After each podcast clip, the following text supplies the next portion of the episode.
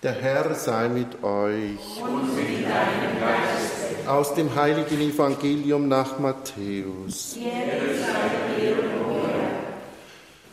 In jener Zeit sprach Jesus zu seinen Jüngern, Hütet euch, eure Gerechtigkeit vor den Menschen zur Schau zu stellen, um von ihnen gesehen zu werden, sonst habt ihr keinen Lohn von eurem Vater im Himmel zu erwarten.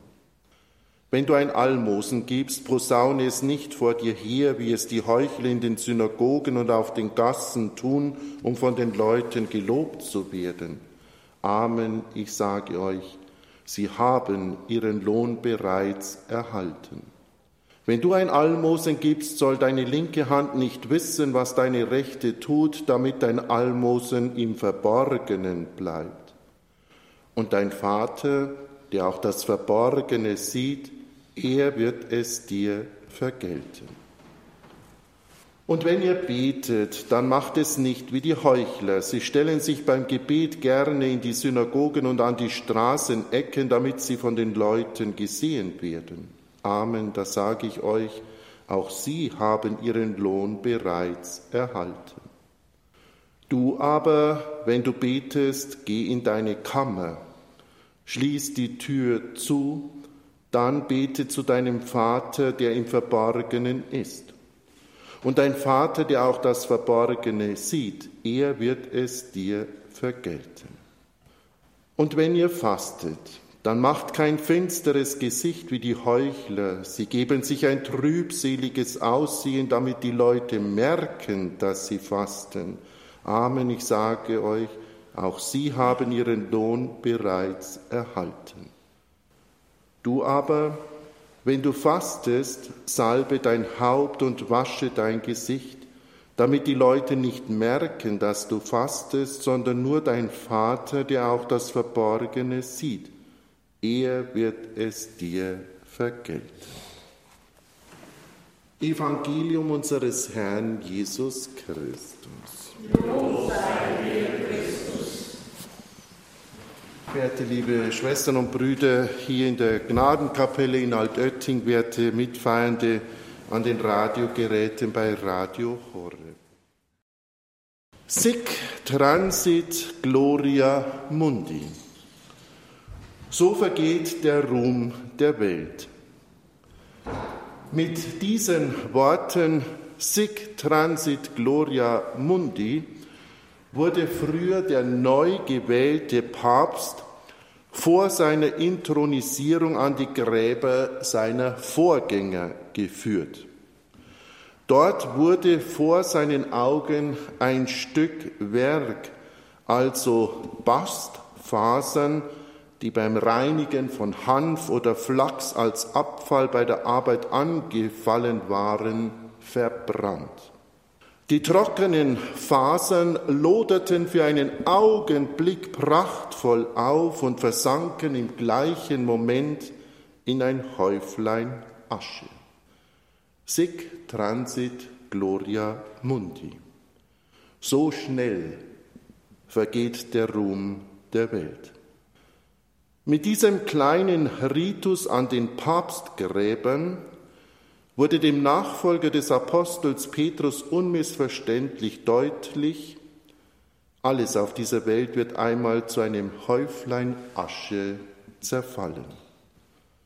Und oft schneller, als wir denken. Ja, so schlicht wie eindringlich wurde der neu gewählte Papst damit auch auf die Vergänglichkeit seines eigenen Lebens hingewiesen. Und wir, Schwestern und Brüder, wir werden heute durch das Auflegen des Aschekreuzes mit den Worten, bedenke, Mensch, dass du Staub bist und zum Staube zurückkehren wirst, auch an unsere eigene Sterblichkeit erinnert.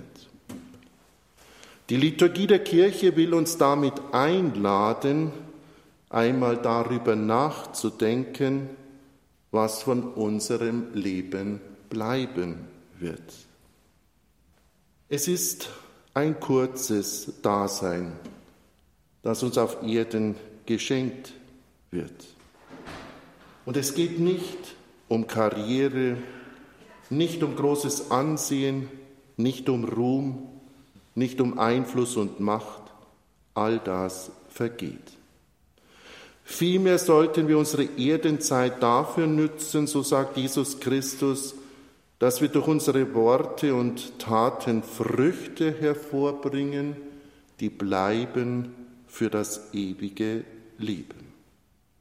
Die 40-tägige Fastenzeit ist daher eine Einladung, uns auf das zu besinnen, was in unserem Leben wirklich wichtig ist.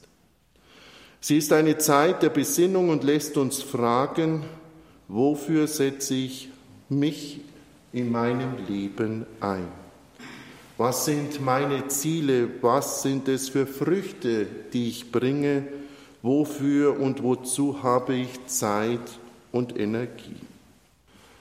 Und die Kirche gibt uns für diese Besinnung drei bewährte Hilfsmittel an die Hand, die uns helfen wollen, dass wir unsere Kraft für die bleibenden Dinge einsetzen. Und diese drei Werkzeuge sind Almosen, Beten und Fasten. Almosen geben bedeutet, den Blick für den Nächsten und seine Not offen halten und unsere eigenen Bedürfnisse nicht auf Kosten der anderen zu befriedigen. Almosen geben darf sich nicht darin erschöpfen, hin und wieder einmal etwas zu spenden, sondern es geht vielmehr darum, ein waches Gespür für die Nöte und für die Bedürfnisse der anderen Menschen zu entwickeln, anzupacken dort, wo meine Hilfe gebraucht wird und, wenn nötig, sich auch einmal die Hände schmutzig zu machen.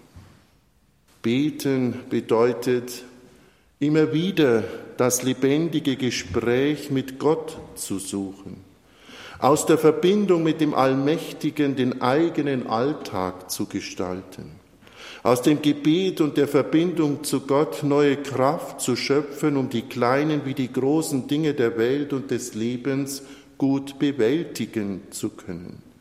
Denn der Einsatz für eine bessere Welt braucht Kraft. Beten heißt, sich immer wieder neu zu vergegenwärtigen, was Gott für diese Welt und für mein Leben will und was meine Berufung dafür ist. Im Gebet bleibe ich mit Gott in einer so vertrauten Verbindung, dass ich spüre und erkenne, was Gott von mir will. Und deshalb ist das Gebet gerade in einer Zeit, in der ich meine Ziele, in der ich mein Leben überdenken und ausrichten will, so wichtig und so hilfreich. Und schließlich das Fasten, das dieser geprägten Zeit den Namen gegeben hat, darf nicht vordergründig als ein bloßes Verzichten verstanden werden, sondern vielmehr als ein bewusstes in den Blick nehmen all dessen, was mir gut tut. Und dazu kann es eben hilfreich sein, auf etwas zu verzichten wenn es mir gut tut. Fasten heißt also, den Blick frei zu bekommen für das, was wirklich wichtig ist in meinem Leben. Damit gewinnen wir nicht nur ein dankbares und weises Herz, sondern Raum für neue Erfahrungen. Fasten ist also in erster Linie nicht ein Verzicht, sondern ein bewusstes Schaffen von Raum und Zeit, um neue, gottgefällige Erfahrungen machen zu können. Schwestern und Brüder, Almosen, Beten und Fasten sind in der Tat drei mächtige Werkzeuge, die uns helfen wollen zu entdecken, worauf es in meinem Leben ankommt und was der Wille Gottes ist. Denn wir alle wissen, sic transit gloria mundi. Schnell vergeht der Ruhm der Welt, aber das Leben in Gott währet in alle Ewigkeit. Amen.